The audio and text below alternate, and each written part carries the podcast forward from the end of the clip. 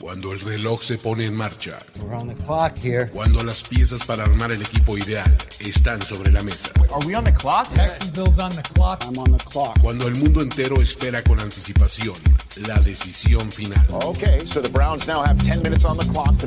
Es justo el momento en el que quieres mantener la cabeza fría, la mirada serena y los oídos muy atentos.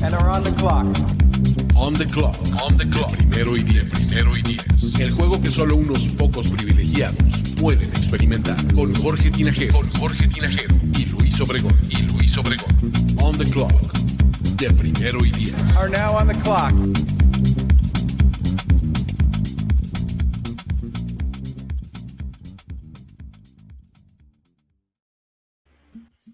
Saludos amigos y amigas de Primero y Diez. Estamos de vuelta en este espacio llamado On the Clock, en donde platicamos de draft y todo lo que eh, respecta a ese mundillo de la NFL, ese submundillo de la NFL.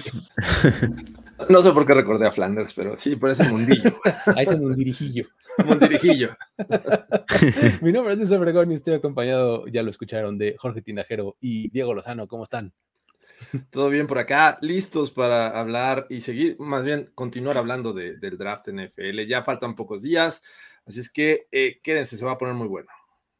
Sí, estoy muy feliz de estar con ustedes, estoy feliz de poder hablar sobre los mejores fits para los equipos y vamos a darle. Sí, va a estar bueno porque justamente le vamos a entrar a maridaje, como dijeran en otros, en otros ámbitos, maridaje este, de jugador-equipo, ¿no? O sea, qué es lo mejor para el paladar del equipo en cuestión, ¿no? Este, qué es lo que exalta las notas de sabor de, ¿no? Un poquito así nos vamos a poner, este, pero hablando de jugadores y equipos, ¿no? Entonces, este, Diego, están preguntando sobre tu dieta de este fin de semana. ¿Por qué?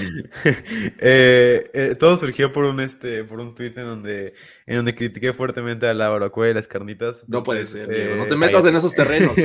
Sería mi pick número uno global, la barbacoa, y en dos, las carnitas. Ah, yo, estoy al revés, ¿eh? Pero tú digo que segunda ronda o qué? O ni eso, o un draft. un draft, un draft, un draft, un ya, haremos nuestro mock draft de comida mexicana.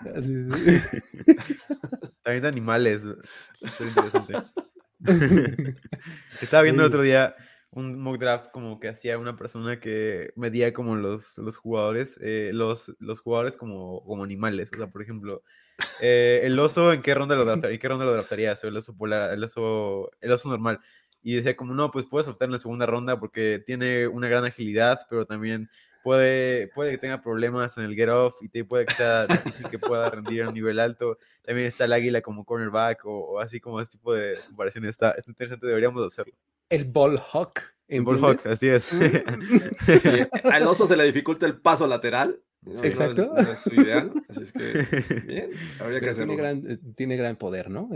Exacto, sí, sí, nadie, nadie va a tener al oso, o sea, puedes ponerlo, yo lo pensaba como running back, puedes ponerlo como running back, ¿quién va a atrapar a, este oso gigante que va, que nadie lo va a taclear y que además tiene una velocidad increíble, entonces creo que el running back, puede que ponche el balón con sus garras, pero aún así puedes ponerlo, eh, pero va a llegar con él, puedes ponerlo en la, en la, en la boca, en, el casco y, ya que corra 100 yardas, no hay ¿Se acuerdan de ese mock draft de los Simpsons? No sé si tú llegaste a eso, Diego, en algún momento, pero. No.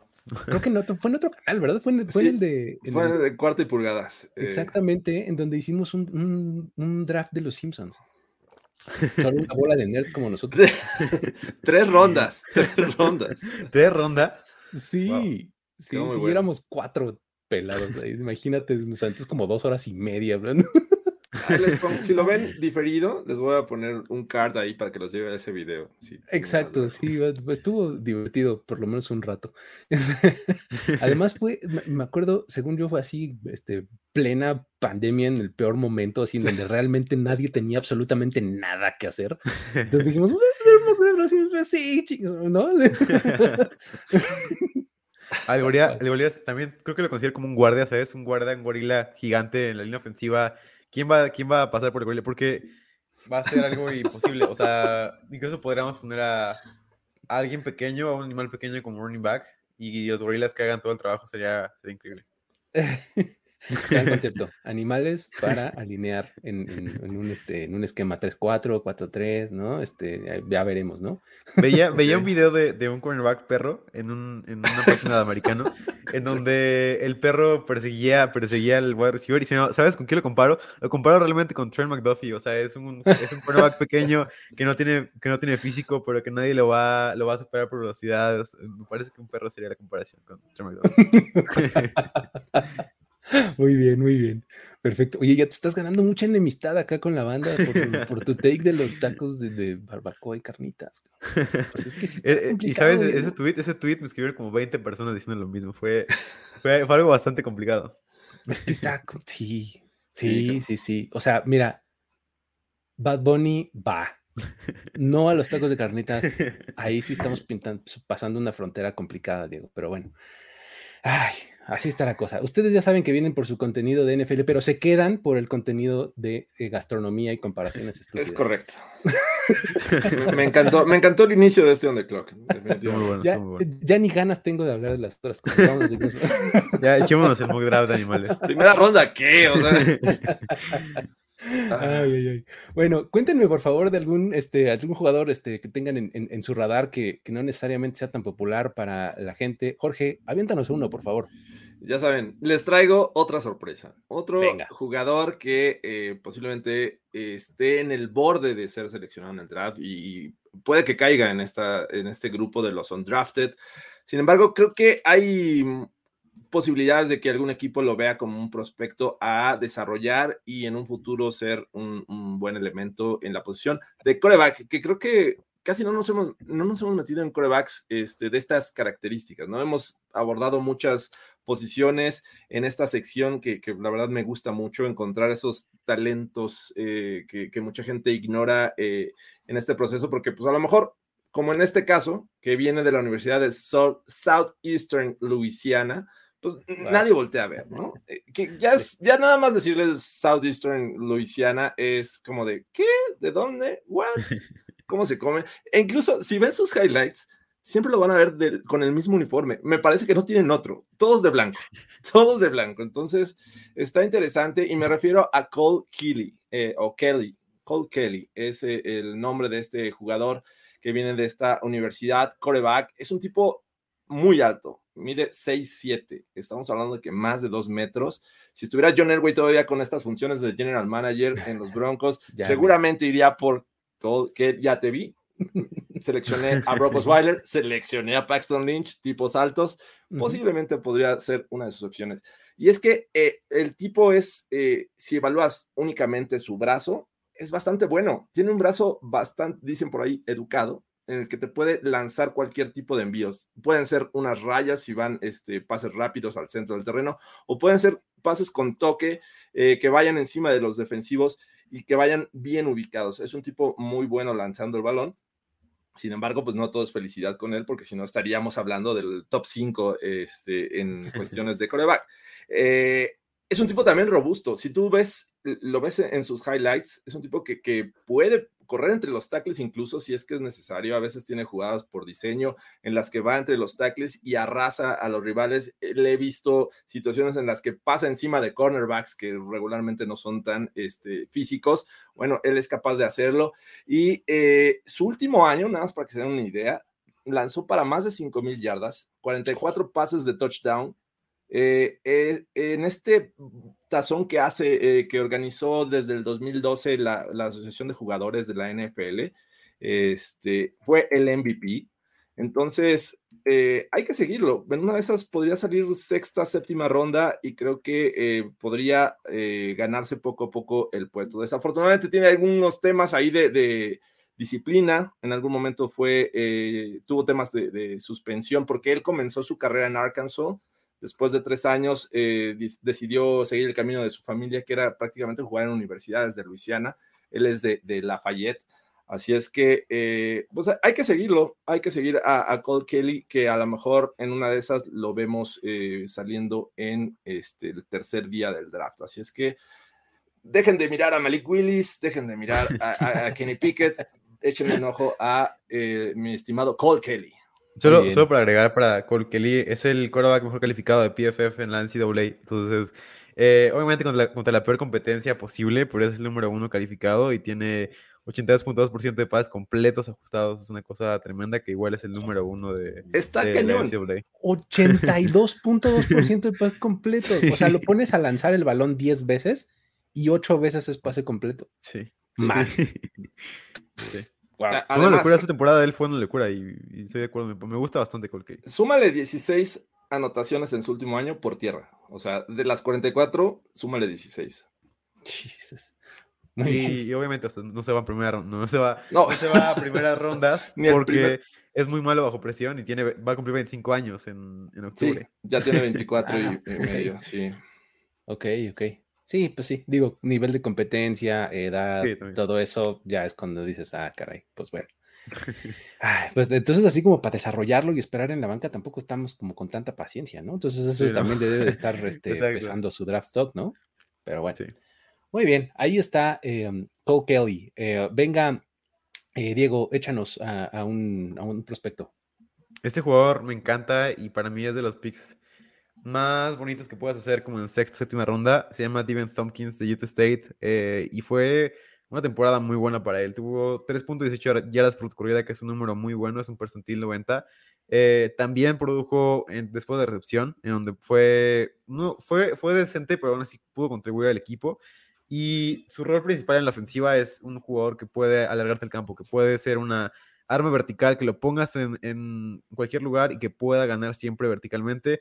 Eh, lideró la nación en recepciones de más de 20 yardas con 24, lideró la nación en, recepciones de más de 20 yardas con, eh, en yardas con 996 yardas, fue un muy buen número. Además, también fue bueno desde el slot. Eh, 10 touchdowns temporada, fue una temporada muy, muy buena para Devin Tompkins. Me parece que es un prospecto muy sólido para tomar y creo que puede rendir mucho mejor de lo que espera y mucho mejor de lo que esperas de un jugador que es tomado en una sexta, séptima ronda. Me parece que puede ser un jugador que puede ver rápido el campo y que puede ser una gran arma vertical para cualquier equipo que necesite. Eh, para mí ya hablaremos más adelante de fits, pero su fit perfecto son los Bears, en donde tiene a un quarterback que lanza casi siempre pases de más de 20 yardas con Justin Fields y que es alguien que necesita wide receivers, que nada más tiene a Darnell Mooney ahí. Tiene por ahí varios velocitas, pero no es, nadie es tan bueno como Tompkins para mí eh, en ese equipo para extender el campo como él. Buenísimo. Ahí está David Tompkins de Utah State. Eh, vamos, el, último, antes de empezar a hablar de fits, porque se, se puede poner interesante eh, la plática. Eh, yo les voy, ahora, mi misión en, en, esta sección es hablar de los borderline, o sea, como que estos jugadores que sí son bien buenos, pero que no alcanzan a entrar al top, ¿no? Y que deberíamos hacerle justicia porque cuando su equipo lo, los agarra en el segundo día, van a decir, ah, Luis algún día lo mencionó. Y por eso eh, les he estado hablando de los John Mench y de los, o sea, de, de estos jugadores que se van a ir en el día 2, ¿no? Uno más de ellos es Drake Jackson. Es un edge rusher de USC ha agarrado un montón de tracción últimamente, eh, sobre todo ahora en, en las visitas y, y, y demás a, a, equipos. Ha tenido un montón de atención de los equipos, equipos como los Pats, equipos como los 49ers, eh, los Chiefs, todos han, han mostrado mucho, mucho, interés en, este, en, en Drake Jackson. Y, y, no es gratis, porque el tipo tiene un, un físico como ideal para ser un edge rusher. De hecho, eh, tú lo ves en USC y es este, como que resalta, ¿no? Es un tipo bastante alto, con brazos muy largos y es un especialista en esto que se le llama el speed rush, o sea, que es eh, ganarle por velocidad al tackle, ¿no? O sea, en, en, el arco, como dicen, o sea, que es como darle la vuelta al, tackle, es muy bueno porque es muy rápido y es bastante flexible para encontrar al coreback, ¿no? Sabe anticipar muy bien en dónde va a estar el coreback para ver si tiene que acelerar un poco más o pararse un poquito para dejar que se pase el tackle y él encontrar dentro. Eh, es bastante bueno para eso. Eh, la verdad es que su, flexibilidad y la velocidad es su, su mejor trade, ¿no? Eh, además, como tiene eh, extremidades muy largas, tiene muy buen rango, tanto de persecución como de este, levanta los brazos y bloquea pases, hasta intercepta de vez en cuando. O sea, tiene esta capacidad además de de repente eh, botarse un poquito, interferir en el pase, ¿no? De hecho, es muy bueno este, como outside linebacker de 3-4, ¿no? O sea, en dos puntos y siendo un poquito versátil, ¿no? Es, es este, el, como su mejor función.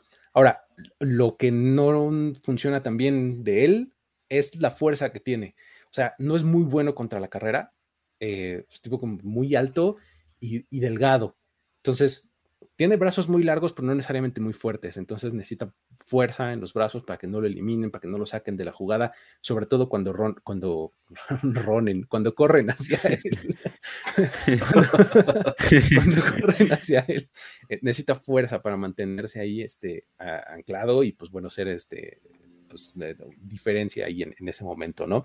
Este tiene mucho upside. O sea, eh, el, el asunto es que por eso es un tipo de día 2 o sea, e, es un solidísimo pick de tercera ronda, que en una de esas se acaba colando la segunda, pero eso te habla de que es un jugador que va a encontrar el campo pronto en, su carrera, pero no va a ser un titular. Probablemente sea un especialista en pass rush al inicio de su carrera, pero si llega a un equipo en donde hay un par de titulares establecidos y él va ganando tiempo, creo que va a ser su, fit ideal.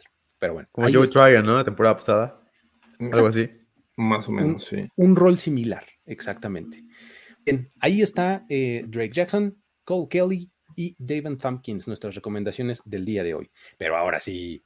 Em, Por lo que vino Marcelo, y, es que la verdad, todavía no estábamos en ese tema, estamos en la habitual sección de, de conozcan a este jugador, fuera del radar. Sí, esperen, esperen, no sean desesperados. Primero hablamos de carnitas y barbacoa. Luego. draft de animales de los Simpsons. Luego draft de animales. luego los Simpsons. Y, luego de jugadores. Ahorita vamos con los fits. Ahora sí, podemos pasar. Ay, quiero, quiero responder una pregunta de, de Wilson Lancheros que me parece muy interesante quién será el primer bateador seleccionado. Y es una ah, clase que no tiene bateadores muy buenos. O sea, no vemos a un eh, McPherson como la temporada pasada. Vemos más, ¿sabes? Y es algo que muy, me parece muy curioso cuando estaba analizando la clase. Vemos a varios punters. Me parece que hay dos de, un top tier que son eh, posiblemente picks de séptima ronda. O sea, que la gente. Yo veo equipos haciendo un reach por ellos, ya sea séptima ronda o sexta ronda. Me parece que van a hacer un reach por ellos porque son dos prospectos que son como muy nombrados en la comunidad, son, son muy nombrados en el, draft.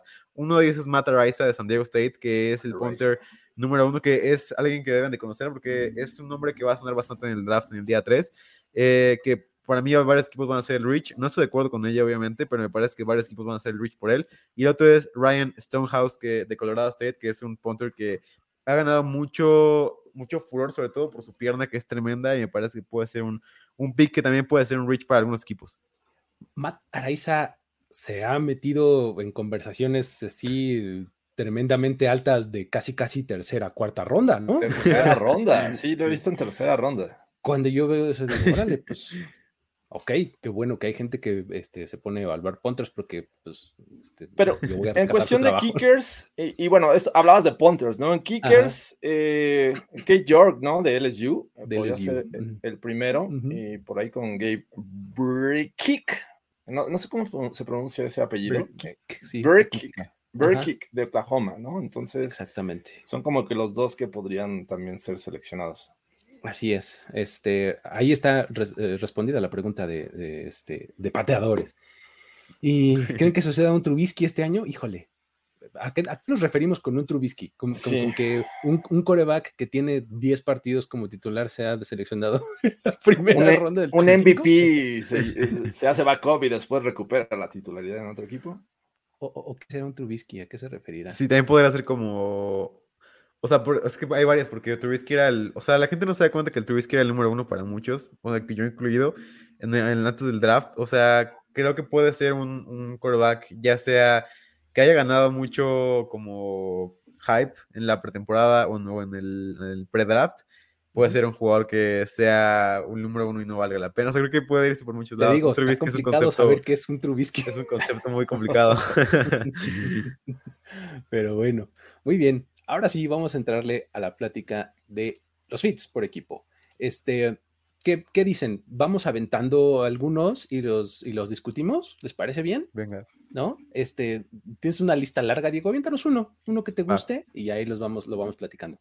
Sí, y, fíjate que este, posiblemente de los que más me gusta, Sky Moore de los Chiefs, me parece que puede aportar muchísimo a este equipo, sobre todo porque los usaban de una manera muy similar a Sky Moore y a, y a Hill ya sea en, como lo usaban en colegial, como también lo usaban a Hill en la NFL y a, Moore en el colegial.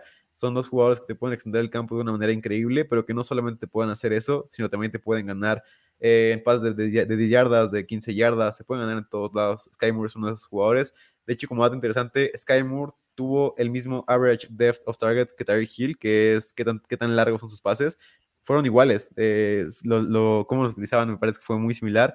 Y Sky Moore para mí es un pick que deberes en primera ronda. No solamente gana por afuera, te gana por dentro, te gana por todos lados, te puede hacer un running back, puede hacerlo todo. Sky Moore para mí es de los sleepers más grandes de este draft y para mí va a ser un robo donde sea que se vaya en segunda ronda. Eh, lo que he estado viendo de Sky Moore es cada vez más, muy a mi pesar, porque es de mis jugadores favoritos de esta clase, este, muy a mi pesar, es la comparación con Golden Tate. Ah, también. Sí. en cuanto odio. No le hagan eso a Luis Obregón. en cuanto odio yo a ese tipo, pero este. pero lo comparan mucho con él y, entiendo por qué. O sea, es el perfecto slot. Sí. ¿no? El perfecto slot receiver que puede hacer básicamente cualquier cosa desde el slot. Ir largo, buscar el centro del campo, ganar yardas después de la atrapada, desmascar, desmarcarse en territorios cortos. O sea, y, creo que es algo así como lo que necesitan los Chiefs, ¿no? Eh, sí. Pero lo ves saliendo en, los primeros picks de los Chiefs que son este, tardíos en la primera ronda. Yo creo que en el 30 podría ser. Eh, y sabes, no lo veo como tal, porque la liga no está tan alta en él, por lo que he visto en mock drafts y tipo de cosas. La liga no está tan alto en él. Creo que es que, o sea, me parece un fit perfecto que no creo que vaya a pasar. Porque creo que el rango ahorita de la gente es como el 40, 40 y tantos. Sí. Sky Moore. Y para mí es un jugador top 28 posiblemente. Sky Moore. Pero sí, no creo que pase. Muy bien. ese era mi tema. Ese era mi tema. Pero bueno. Eh, yo también traigo una lista, eh, eh, pero bueno, vamos a empezar con el primero que me, me, gusta mucho y es Derek Stingley, este cornerback de LSU. Me gusta mucho para los Giants. Eh, es un tipo que en su carrera colegial ha usado mucho este sistema ofensivo de press coverage, eh, que regularmente lo, ocupaban en un tipo de cobertura 1, cover 1, es decir, un safety eh, cubriendo por zona a lo largo de, o en lo profundo del terreno. Y Derek Stingley es un tipo que tenía muy bajo porcentaje de pases lanzados hacia su cobertura por lo, el buen trabajo que hace. Es, es un tipo que me parece que podría encajar perfectamente en este en este nuevo sistema de la defensiva de los Giants, encabezado por Win Martindale. Entonces, eh, e, estas características de este cornerback, y siendo que los Giants también necesitan un poco de ayuda a la defensiva, me gusta mucho, me gusta mucho este fit de, Stingley en este, en este equipo. No sé si lo vayan a tomar en su primer pick. Eh, e, ese es mi gran tema. Eh, ellos tienen el 5 y tienen el 7. Entonces, por ahí yo creo que el segundo me, le vendría bien para agarrar a este cornerback de, de LSU. Wink Martindale viene de los Ravens. De los Ravens. Entonces, estamos hablando de que tenía a su disposición un tipo como Marlon Humphrey, ¿no? Muy bueno para coberturas personales. Podrías hablar de, ese, de esa comparación, no porque sean comparables los jugadores en skillset ni nada, sino en el uso que le puede dar al jugador. Exacto. En un tipo defensiva Raven, que podríamos ver en los Giants, pero sí necesita de un talento que eh, al menos de un lado eh, no se preocupe y, este, y el corner, el safety tenga un mejor trabajo en ese sentido. Perfecto. Sí, y, para agregar también, creo que es como perfecto porque los Ravens se caracterizaban por ser un equipo que hacía cover zero, o sea que nada más estaban los cornerbacks uno a uno y me parece que Stingley es perfecto ahí. Y sobre todo, ¿sabes? Creo que no va, no va a pasar del 5, me parece que el 5 es el lugar perfecto para agarrar a Stingley. Con lo que vimos, con lo que vimos para mí ya, yo ya estoy de, de, vuelta en el tren de que Stingley es un pick top 5 de, de ese draft. Pero ¿qué pasaría, Diego? Como lo hablamos en un video hace un, rato, este, ¿qué pasaría si los Jaguars no van por Hutchinson y van por Walker? No me Walker. yo, yo, yo, dejo de, dejo de ver el draft en ese momento. Se acabó. 7.05 de la noche, vámonos a dormir, ¿no?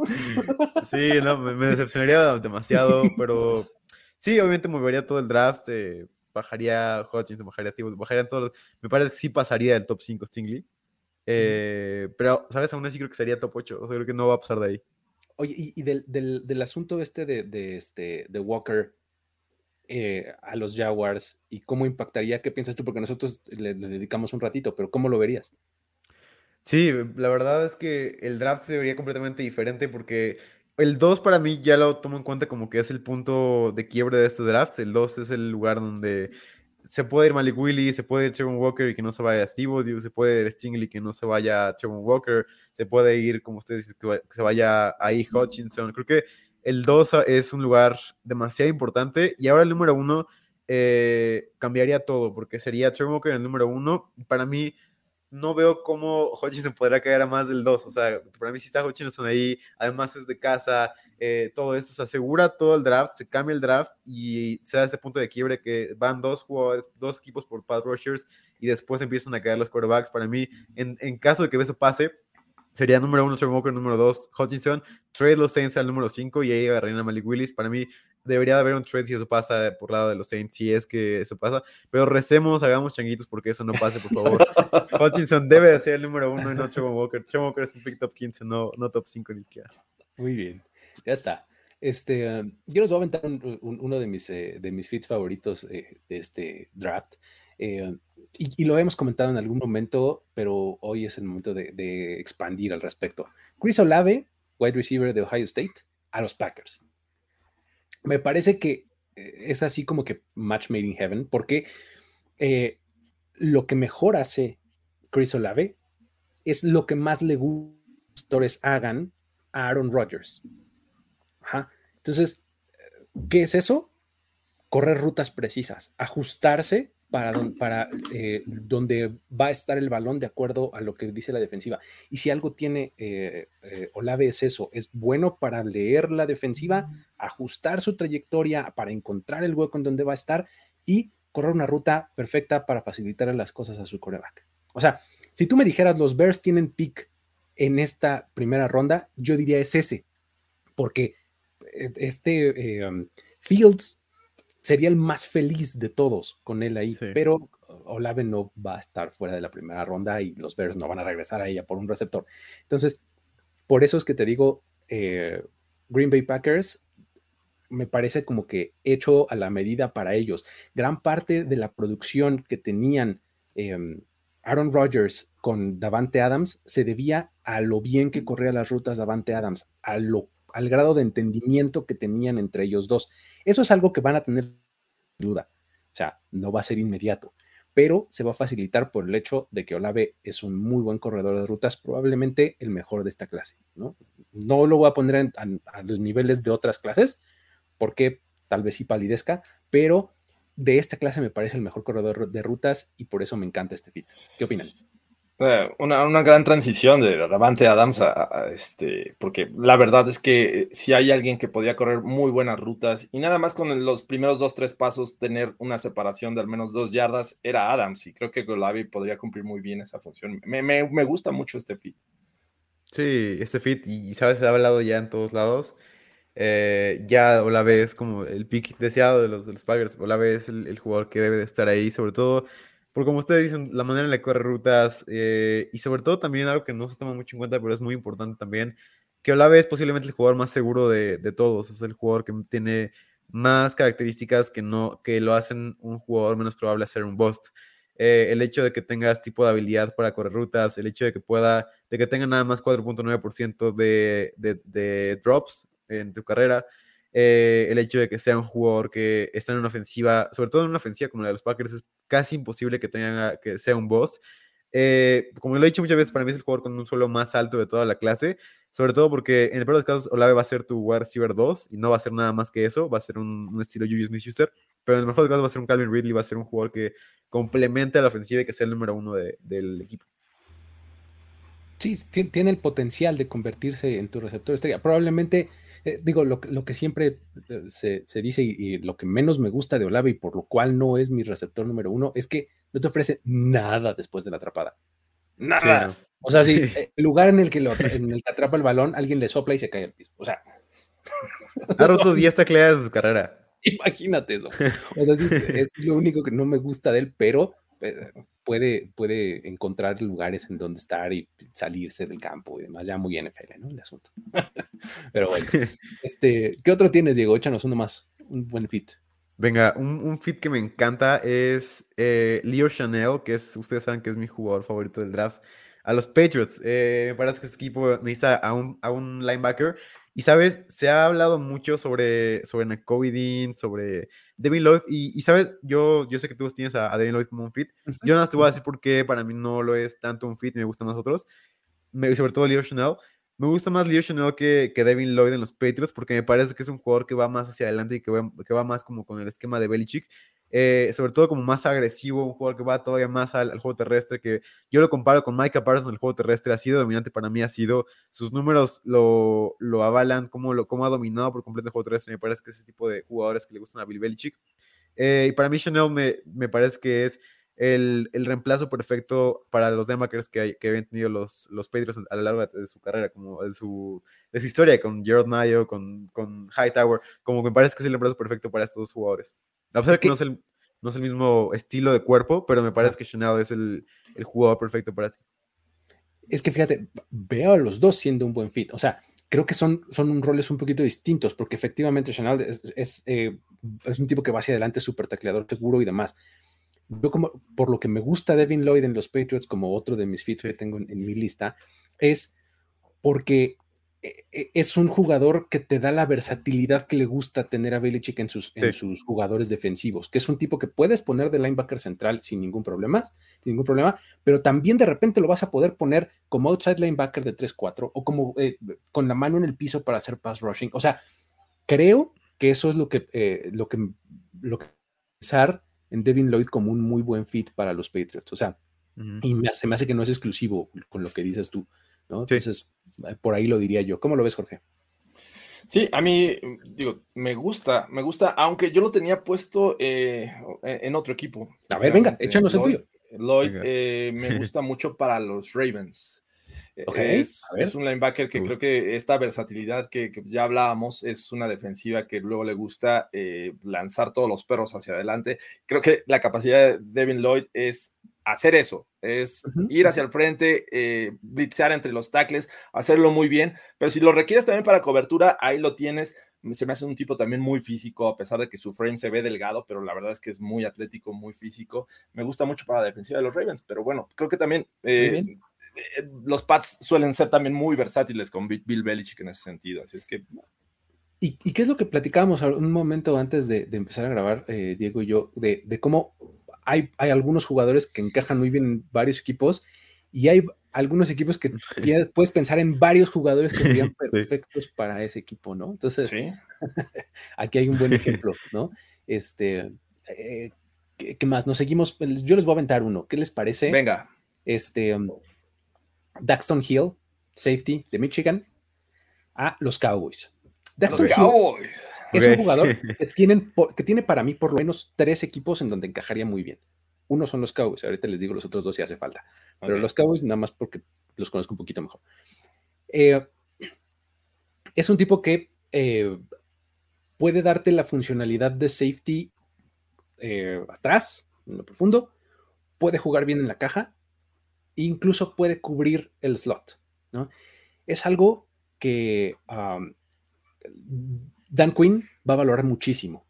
O sea, es un tipo que va a encajar en lo que a él le gusta hacer, va a pensar en él tal vez incluso como en lo que hubiera querido que hubiera sido este Keanu O'Neill, que, trajo a, los Cowboys la temporada pasada y que nomás no le salió. O sea, Keanu O'Neill no, no dio buenos frutos en los Cowboys. Creo que puede pensar en él como algo así. Entonces, se me hace que es un, es un buen fit. Digo, trajo de vuelta a este, a Jaron Kears, que es, es, su box safety, o sea, ahí sí, Se, le va a pasar como otro linebacker casi, casi.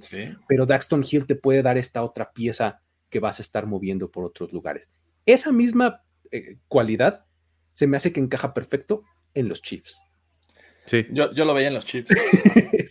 también se me hace así como pintado para los Chiefs para cubrir el, spot Tyron Matthew, ¿no, Jorge? ¿Cómo lo ves tú? Sí, digo, trajeron a Justin Reed, pero para nada es alguien parecido a Tyron Matthew, ¿no? Entonces tienes que pensar en un jugador con esas características y Daxton Hill me parece ideal. Y ahora, ahora que los Chiefs tienen dos selecciones de primera ronda, pues bien podrían emplear eh, la primera o la segunda, dependiendo si está disponible aún, a Daxton Hill, que, me parece que es ese tipo que puede bajar a la caja, que puede hacer jugadas eh, en contra del juego terrestre y, pues, la verdad es muy versátil. Me gusta Hill en los Chiefs. A mí también me gusta. Sí, me parece, me parece un buen fit. Eh, a mí me gusta otro jugador más ahí, que es Luis Cine. O Cine. Eh, pero me parece que los dos son jugadores que van a llegar en cualquier momento. Me parece que puede ser un pick bastante cantado en segunda, primera ronda, posiblemente en 30, eh, que llegue alguno de los safeties de, que más le gusta, sea Luis Cine, con Brisker o, o ese Luis Cine este, está... He, visto y he leído cosas como medio polarizantes, porque hay quien dice, el tipo nada más puede golpear duro, ¿no? Y hay quien dice, no, no, o sea, si pega duro, pero espérate, se puede desarrollar en un super... Cobertura también, sí. No, está, interesante. pero cuando te dicen se puede desarrollar, entonces ya le metes otros factores como que a, qué equipo va a llegar, si realmente tienen paciencia para desarrollarlo, necesitan inmediatamente. Sí, e, es, bien complicado. Y, sabes, esa es, esa es una de las razones por las cuales tanto en, tanto en los Cowboys como en los Chiefs, tienes a coordinadores defensivos que le van a sacar potencial a este tipo de jugadores. Por eso Daxton Hill me parece muy, muy buena opción. O sea, porque otro que ha caído mucho en la tentación y he escuchado mucho de, el Traylon Burks a los Cowboys ha estado como sonando fuerte y yo nada más digo, ¿para que lo usen como a Mari Cooper? ¿O para que lo usen tan mal como a CD Lamb? No, gracias. O sea, Traylon Burks necesita un coordinador ofensivo así que le saque todo, todo el jugo. Y no creo que esa persona. Fíjate, yo traigo a alguien para los Cowboys. Tengo venga, venga, a eh, no es defensiva secundaria, pero sí es defensivo. Ahora que salió Randy Gregory de este equipo, les traigo un pass rusher que me parece que podría ser considerado en su pick 24, y me refiero a Jermaine Johnson, este jugador que, que sale de la Universidad de Florida State, que tuvo su paso por, por Yuko y, también por Georgia. Y ahí nos, nos, responde una pregunta más o menos como la de, de Travon Walker. A ver, eh, en cuanto a producción, no fue muy bueno su paso por Georgia, igual que Walker, eh, que decíamos, bueno, es que está lleno de talento esa defensiva. Cuando se va a Florida State, brilla y de hecho es el mejor jugador defensivo de esta de este universidad. Es un tipo que con sus 6'4, casi 250 libras, un frame que, que lo ocupa bastante bien, eh, podría ser una solución y, y que podría no ser tan necesario de impacto inmediato por la cuestión de, Micah Parsons y todavía tienes ahí a, este de Marcus, eh, de Marcus Lawrence. Entonces, me parece que podrían por ahí considerarlo y sabemos que los Cowboys de repente se manejan por, a ver, ya se deslizó tal jugador, vámonos por eso, ¿no? Les pasó con, con Lamb, les pasó el año pasado con Micah Parsons. Vamos a ver qué pasa, pero me, me, parece que cumple con una necesidad que tienen los Cowboys. Es un tipo talentoso. Podrá generarte muchas dudas al respecto de, de si nada más es un one hit wonder, pero me parece que hay muchas eh, virtudes que tiene eh, Johnson como para ser considerado en esta defensiva de los Cowboys. Dante Fowler. lo, lo contrataron en la agencia libre, pero. Sí, ¿Verdad? La broma. Está bien. Este... Solo para, para, agregar a lo de Traylon Brooks a los Cowboys, solamente los Jaguars y los Vikings tuvieron menos movimiento antes, antes del snap en drawbacks que los Cowboys. O sea, y eso es algo increíblemente importante para, para que un jugador pueda desarrollarse como un wide receiver. La, el movimiento en la NFL ahorita es eh, antes del snap o en el momento del snap es el futuro de la NFL desde mi punto de vista ves la ofensiva de los Niners, es la, ofensiva que más ha usado movimiento en, la, en, el, snap. La ofensiva se ve increíblemente explosiva y se vio la comparación en el partido justamente de, de Wild Card en el de, de Cowboys contra Niners. Se vio, se justamente la, la, diferencia entre Niners y Cowboys, cómo, cómo se movían las ofensivas y cómo funcionaban.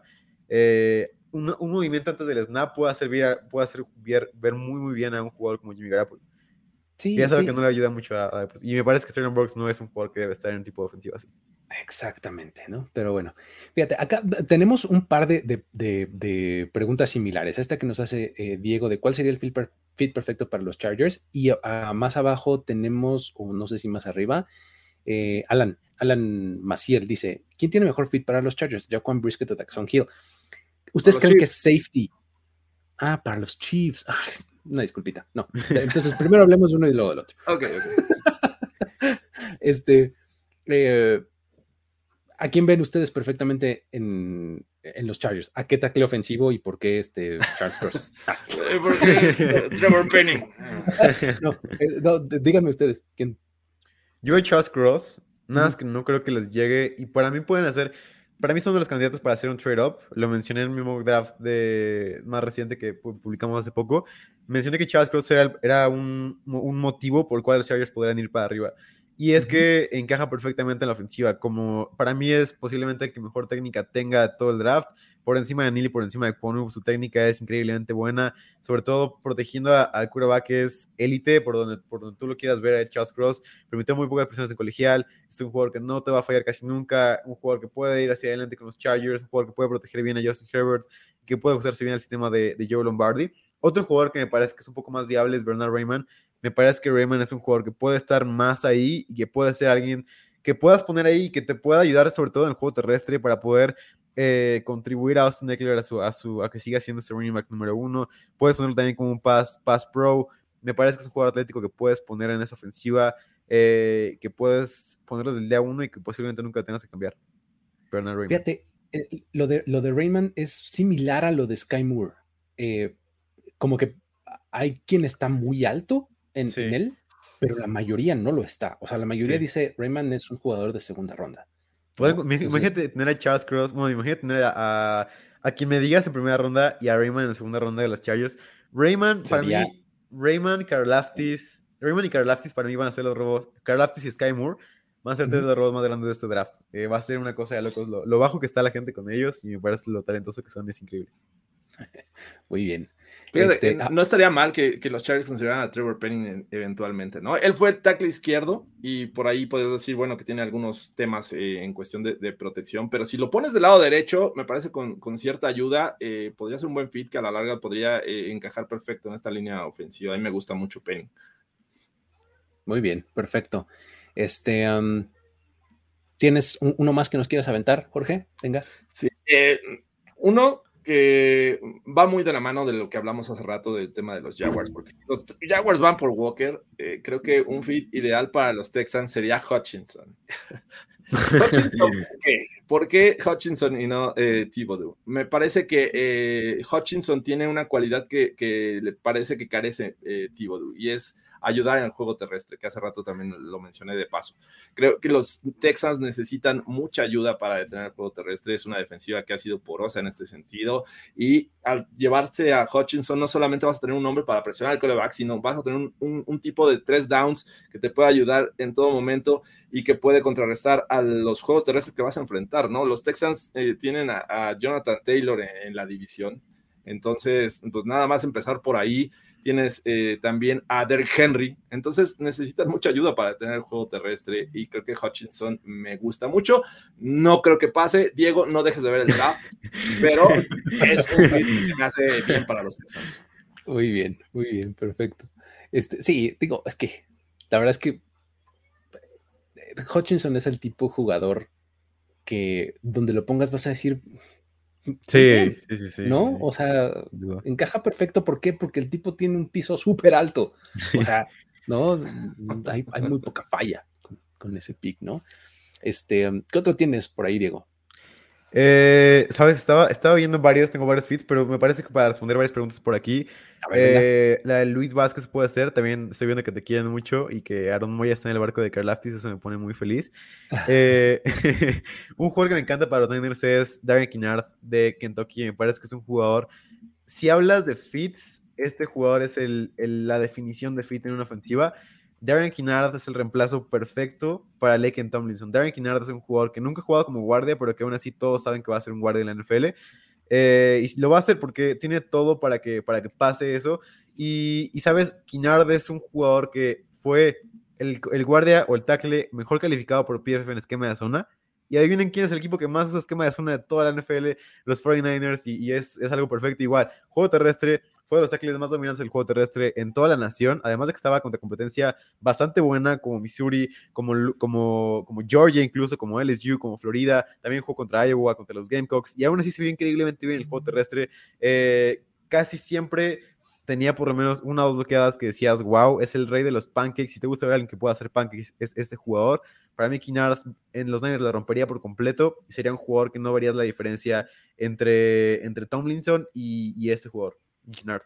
Ya, ya, ya, este, ¿qué? ¿Estamos llegando a la mitad de la liga que corre el sistema shanahaniano o alguna variante de eso? ¿No? O sea, Al rato cualquiera va, a encajar perfecto en este sistema porque todos lo van a usar. Porque todos lo usan. O sea, es que en serio, hay, un montón de equipos que salen de alguna u otra forma de este, de este árbol, ¿no? Está, impresionante cómo ese, estilo de ofensiva ha, tomado a la liga. Pero bueno, este, ¿tienes algún otro, Jorge? Sí, les voy a aventar a alguien que también va de la mano con, el tema de los Steelers que hablamos esta ocasión. Por acá preguntan cuál es el, el, fit perfecto de los Steelers. A mí no me gusta, no me gustaría que ellos tomaran un coreback. Me parece que no están en una posición desesperada. Tienen a Mitchell Trubisky. Incluso podrían esperar el siguiente año para tomar el siguiente, eh, bueno, su coreback del futuro. Y por lo cual creo que eh, mencionaba que necesitan ayuda en la defensiva secundaria. Eh, Trent McDuffie de Washington me parece un jugador que encaja muy bien en, el sistema defensivo de, los Steelers. Los Steelers, en muchas ocasiones, más bien en la mayoría de, de las jugadas defensivas, mandaban cover 3 ¿Eso qué quiere decir? Que un safety se va a lo profundo, a la mitad del terreno, y los cornerbacks también tienen asignación en esa zona en sus respectivos lados. Y creo que Trent McDuffie eh, jugó mucho este sistema en Washington. Es un tipo que lo hace bastante bien, eh, que reacciona. Eh, le encantan los Steelers jugadores que reaccionan hacia el frente y de manera rápida y veloz. Y creo que Trent McDuffie es este tipo que podría ser un fit para los Steelers en el caso de que no se vayan por, por los corebacks. Yo sé que suena mucho el tema de corebacks, pero creo que ayuda a la defensiva, ayuda a los jugadores que ya tienen este como en la columna vertebral, tienen su buen pass rusher, tienen un buen tackle defensivo, tienen un buen safety, ya agregaron eh, linebackers, creo que cornerback podría ser una opción y McDuffie me encanta. Muy bien. Eh, es eh, además como que tiene el, estilo y la personalidad Steelers, ¿no? un poco. Además. Y McDuffie es un líder, McDuffie es un jugador que que tiene el IQ, es mencionado por varias personas como el, el jugador más inteligente de toda la clase del draft. Simplemente sorprende a cualquier persona que hable con ella. Es un jugador que habla, bueno, que escuché que hablaban las personas con gente de Washington y, te sorprendían con lo, bueno que eran todas las, todas las materias en las que las cursaba. Era increíblemente bueno en todas, no tenía el tiempo para hacerlas, pero era un jugador, dedicado. Me parece que es un, es un jugador perfecto y es un jugador que me encanta para cualquier equipo incluso. Muy bien. Acá para, para responderle a Paul Torres, ahí tengo uno, uno de, los, de los que tengo en mente. Sos Garner a mí me encanta para los Seahawks. me parece que es eh, eh, un jugador que, puede encajar muy bien ahí. Es como que la tradición este, Seahawk de cornerback muy largo, este, que puede cubrir el terreno profundo, que tiene ball skills, que tiene, que puede ser una manta para el este, eh, para el receptor que tenga enfrente. Creo que es uno de, los que más me gusta para, para él, para Sos Garner, este, los Seahawks. ¿Cómo lo ven ustedes? Perdón, sí, estoy con una, una, pregunta, pero ahorita, ahorita la pongo. Este, perdón, más Diego. Ah, sí, para mí es, perfecto esto de Sos Gardner. Me parece que eh, como tú como tú dices, como todo el mundo sabe, ahorita ya todo el mundo sabe, hasta, hasta mi mamá ya sabe esta estadística, Sos Gardner nunca ha permitido una, un touchdown en, su carrera. Me parece que es, es, este, es perfecto para los Seahawks y me parece que es como el, el reemplazo como de el hijo pródigo de, de, ah, de Sherman. Eh, Richard Sherman. Como el, siguiente jugador que pueda hacer un lockdown cornerback, que pueda tener esta característica. Incluso él mismo lo mencionaba en su podcast, que era eh, alguien que se parecía mucho a él desde su punto de vista y creo que es, para mí, sí, creo que no lo había pensado, pero eso fue perfecto, que llega a los Seahawks con Carol ahí. Eh, para mí no hay, no hay más, Sodgar no debe irse a los, a los hijos. Totalmente, sí, es, es, es, de los que más, más me gusta. ¿No? Sí, sí, podría ser interesante verlo en esta defensiva y este y es que me distraje con esta justa pregunta de cómo sobrevivir un off-season sabiendo que Drew Locke es tu coreback. Prometo hacer un video. Tocayo Otis. Haz un TikTok. Exacto. Video instruccional, ¿no? Exacto. Va, a ser un tutorial de cómo sobrevivir un off-season con como tu para que igual le voy a pedir a, Alex Martínez que lo ponga ahí en, eventualmente en los Amihawks para que tenga difusión. Fíjate que formato TikTok me gusta, ¿eh? Sí, es un, buen TikTok, es un buen TikTok. Formato TikTok. Ya tengo, ya tengo aquí mi aro, ya nada más le voy a poner ahí el celular y listo. Exacto. Muy bien. Muy bien, muy bien. Oye, ¿sabes a mí, cuál, este, cuál otro me, gusta bastante? Este, que fue uno que, estaba pensando eh, justo antes de, de empezar. Tyler Lindenbaum me encanta para los Jaguars Tyler Linderbaum me parece que puede ser un jugador que resbale, ajá, que, se, que resbale y que los Jaguars tomen muy pronto en la, en la segunda ronda.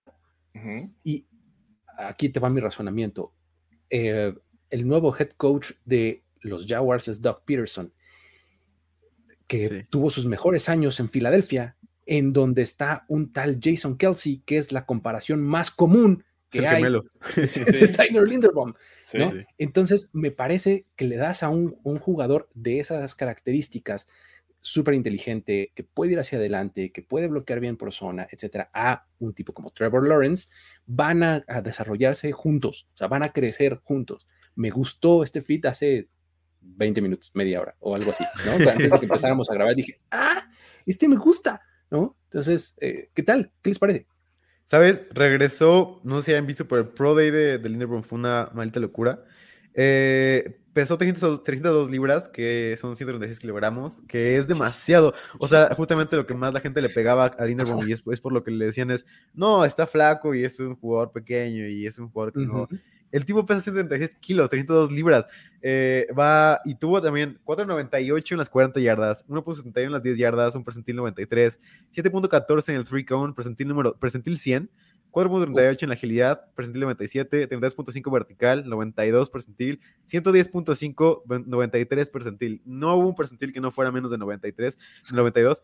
Eh, Linderbaum es, es para mí, creo que ya no, creo que con esto no va a asegurar su lugar, por lo menos para mí no va a pasar de los Cardinals en este draft. Para mí, si los Cardinals lo tienen, lo van a agarrar y no va a pasar de ahí. E, e, ese es mi tema. Creo que entre Cardinals y una vez a los Packers podrían estar buscando también ayuda en el centro de la línea. Creo que es un tipo que, que difícilmente lo veo deslizándose fuera de ahí. Y bueno, sería, sería muy bueno para los Jaguars, claro, estoy de acuerdo. ¿Cómo se llama el, de, el, que los. Em, los uh, Chiefs se llevaron en la segunda ronda que igual le pasó así este Chris Humphrey, ¿no? Chris Humphrey, Chris Humphrey, ¿no? O sea, que, pasara algo similar, ¿no? Era, era como la, la opción que, que yo eh, eh, podía ver, ¿no? Como para que les cayera al pick número 33, ¿no? no ¿Quieren una comparación jugosa o un, fit jugoso de, este, para, este, para este programa? Venga, venga, a ver. Eh, y esto va, esto va a levantar varias cejas, pero, por fin me, me, me, atrevo a decirlo. Para mí el mejor fit es Desmond Reader a los Steelers. Me parece que es un fit que puede ser perfecto para él. Eh, para mí creo que si está ahí me parece que no va a quedar. Ya vemos que muchas, muchos lugares ya se habla sobre, sobre lo que Desmond Reader puede hacer. Y sabes algo que mencionaba yo en mi artículo sobre por qué Reader es el mejor quarterback de la clase. Eh, la parte más importante para que Reader funcione es que esté en un ambiente muy bueno, un ambiente con jugadores talentosos a su alrededor. Por eso no me gusta que caiga en Carolina, por eso no me gusta que caiga en otros equipos. Me gusta que caiga o en los Saints o en los, los Steelers. Me, me, inclino por los Steelers porque me parece que tiene mejores wideouts, tiene un poco una mejor defensiva posiblemente, tiene un poco uh, un mejor head coach con Mike Tomlin. Me parece que esta ofensiva puede funcionar increíblemente bien con Reader y peor que Roethlisberger no puede ser, en realidad. O sea, creo que. O sea, el piso, el piso de Roethlisberger en este año me, me, me refiero. 2021, su versión 2021. 2021, por supuesto. por supuesto. Ajá, sí, sí, sí. Eh, si no, ya, ya, ya, me estoy viendo con los Steelers diciéndome. No, te metiste con la barbacoa, Diego. Te metiste con mejores. Te estás metiendo con el Roethlisberger. Solamente he hablado sobre 2021, que fue un año muy, muy malo para, para Roethlisberger en, ojos de todos. Eh, para mí, Reader es un quarterback perfecto en este, en este sistema, con un equipo que ya está armado sobre todo porque sus proyecciones en la NFL son increíblemente buenas, solamente si juegan en un equipo muy bueno.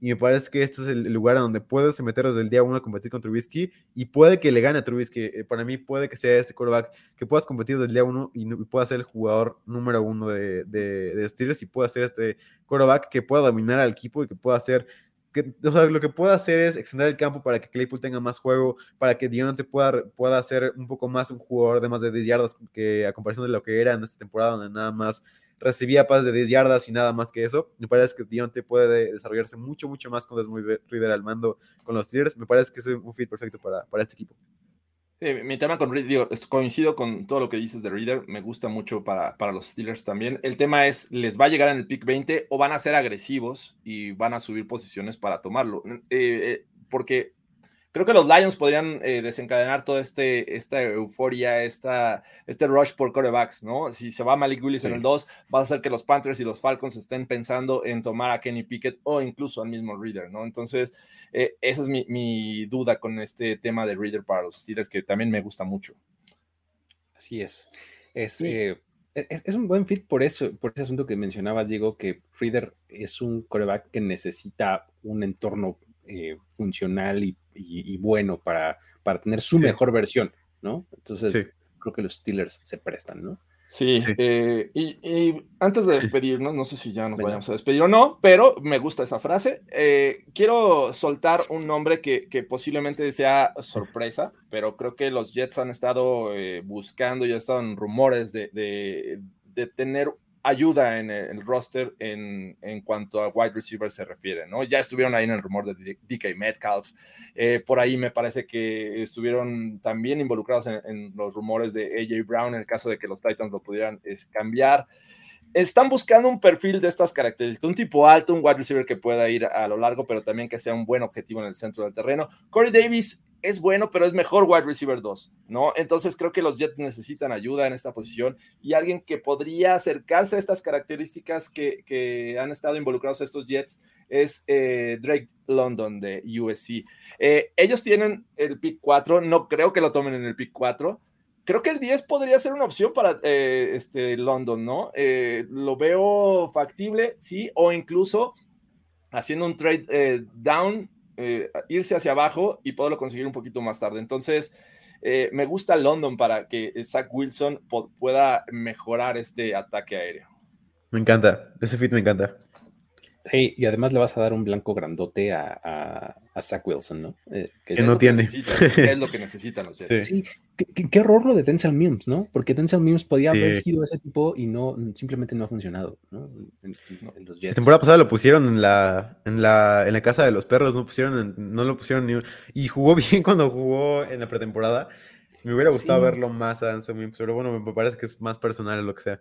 Sí, creo que sí, porque era, era, un, era un talento padre, interesante, ¿no? Este, cuando salía de, de Clemson, ¿no? Salía este Denzel Mims, según recuerdo. De Baylor, ¿no? Me parece. Baylor. De Baylor, ok, sí. Sí, sí, sí. Entonces, híjole, sí, estaba. Eh, ah, no, ya me acordé, lo estaba confundiendo con el de. Este, no, no, no, con este. Em, con el de los Bengals. Ah, el de los Bengals. Ya, ya, ah, ya, ya, ya, No, no, no, no. 85. ¿T. Higgins? T. Higgins. T. Higgins. T. Higgins, exactamente. Este, son demasiados nombres, amigos. Disculpen. 8-5. y yo por eso 8-5, 8-5. pero bueno, este, pero bueno, muchas gracias. Este, sí, eh, digo, la verdad es que eh, podríamos pasarnos aquí mucho más tiempo. Incluso eh, e, esto me da como que vibras de que vamos a necesitar una sesión de preguntas y respuestas enfocada al draft pronto, ¿no? Para que ustedes nos, nos digan así de, a ver, échenme uno para mis Raiders y échenme uno para mis Colts o algo así, y pues ahí saquemos ahí nuestras notitas y les empecemos a aventar posibilidades, ¿no? ¿Cómo lo ven?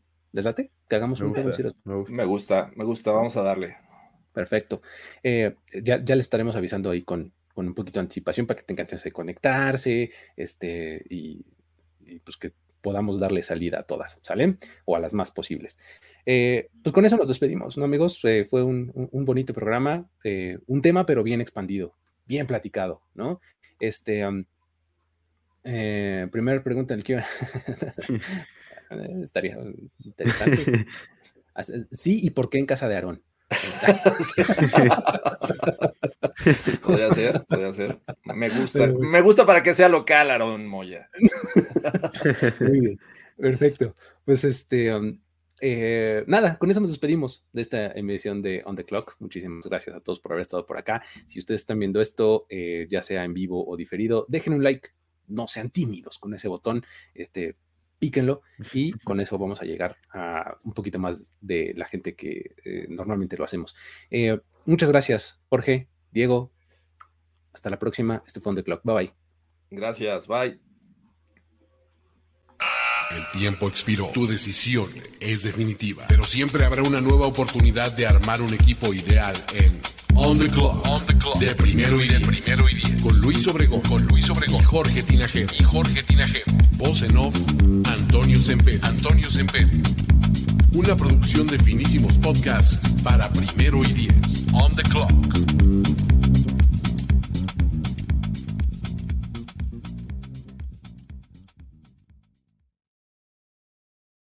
Lucky Land Casino asking people what's the weirdest place you've gotten lucky? Lucky? In line at the deli, I guess? Aha, in my dentist's office.